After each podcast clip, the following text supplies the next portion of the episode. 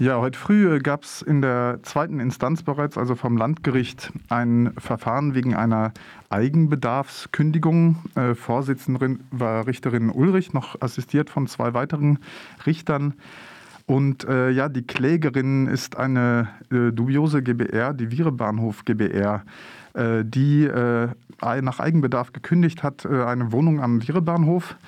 das ist jetzt auch schon zwei Jahre her, Anfang 2019 war das. Genau, und diese GBR, das ist, da ist eben der Herr Sauer auch beteiligt, wie auch ein Herr Hochwälder und ein Herr Kleiner. Ähm, genau, und dieser Prozess zieht sich seither und ist jetzt dann nach der ersten Instanz, kam noch nicht zu einer Zwangsräumung, die wurde unterbunden. Das äh, geht aber weiter. Die GBR hätte gerne den Mieter draußen. Eigenbedarf, das klingt jetzt bei so einem Riesenkonzern irgendwie komisch erstmal. Ja, ist ein bisschen komisch. Es gab auch eine sehr dramaturgische Veranstaltung, also eine beeindruckende äh, Anwaltschaft, die da mitgebracht wurde von dieser Gesellschaft bürgerlichen Rechtes.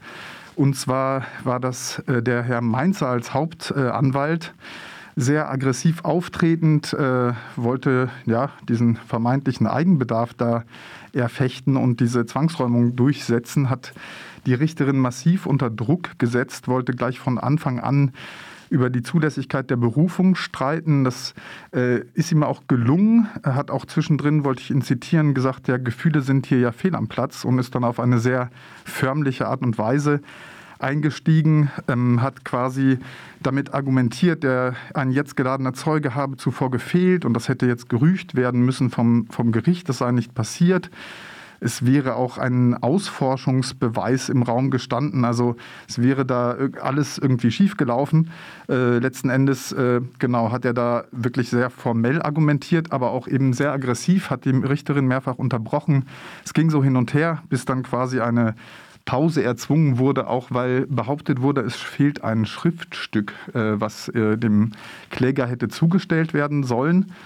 Genau, und dann äh, ging es dann nach einer knapp zehnminütigen Pause weiter. Ich glaube, einer dieser GBRler muss auch so ein äh, Schwurbler-Typ sein. Irgendwie hat der, der hat dann in der Pause die Maske ausgezogen und ist da auf, im Landgericht äh, auf und ab spaziert, was ich glaube völlig illegal ist, aber sei es drum. Äh, die haben sich dann da so separat beraten und letztlich hat dieser Angriff äh, von, von dem Mainzer da sehr gewirkt. Die, äh, das Gericht kam sehr eingeschüchtert und verunsichert zurück. Der hat ja auch argumentiert mit BGH-Urteilen und vielen, vielen Paragraphen, die ich hier nicht wiedergeben kann.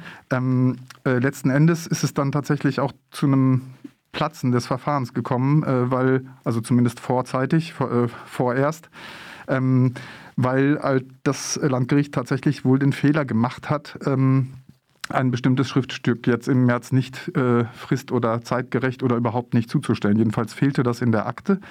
Äh, ganz komische Sache, passiert ja unser eins nie, dass dann die Post dann nicht ankommt, aber jedenfalls bei dieser GBR.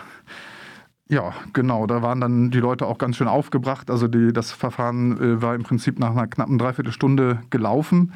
Ähm, und ja, ich hatte ein bisschen den Eindruck, dass der äh, Verteidiger der GBR das da sehr offensiv und geschickt in die Hand genommen hat. Das äh, war ein bisschen mehr wie im Film, wie als jetzt an der Salzstraße in Freiburg. Nochmal kurz, also quasi geklagt hat die Mietpartei und angeklagt war Sauer? Nein, äh, Sauer ist, also die GBR ist Klägerin, die will quasi den Eigenbedarf durchsetzen. Ah ja. Und das ist vielleicht auch nochmal so zum Abschluss, äh, so wie das jetzt daherkommt, da geht es wohl um verschiedene GBRs, die irgendwie äh, nach Bedarf ge ge gehandelt werden, um irgendwo Mietparteien loszuwerden, die halt günstig mieten äh, oder verhältnismäßig günstig mieten. Und da wird immer wieder der Eigenbedarf angeführt, äh, um diesen Platz zu schaffen. Und das etwas Abstruse und Schwierige und irgendwie auch Perverse dabei ist, dass dann immer die Kinder- und Familienmitglieder der Gesellschaft da angeführt werden, obwohl sie dann offensichtlich eigentlich ganz woanders wohnen oder diesen Bedarf gar nicht haben. Nun ist es so, dass dennoch die Zwangsräumung erstmal ausgesetzt ist, das nicht äh, sofort stattfindet, aber dieses Verfahren sich weiter streckt und äh, wir hoffentlich das auch weiter verfolgen können, wie das Landgericht dann in der nächsten Instanz äh, oder in der gleichen Instanz in der nächsten Runde, hoffentlich diesmal ohne Formfehler, ja, wer weiß, vielleicht dann eine gerechte Entscheidung fällen wird. Gibt es da jetzt schon einen neuen Termin?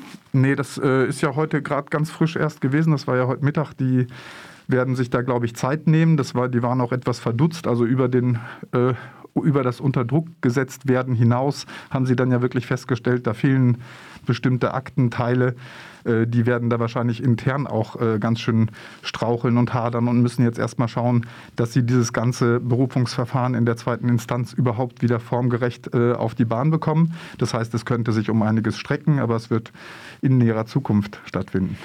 Das würde uns ja jetzt auch noch mal ein bisschen Zeit lassen, da investigativ zu agieren, weil das klingt ja nach äh, dubiosen Machenschaften und Konstrukten, das die wir uns so nicht gefallen lassen sollten. Das ist äh, absolut richtig. Ich glaube, das sind sehr ganz, ganz spannende Figuren. Also das kam ein bisschen wie so eine US-amerikanische Serie zu so Justizskandalen daher. Zumindest das Podium. Also es war theatralisch einwandfrei.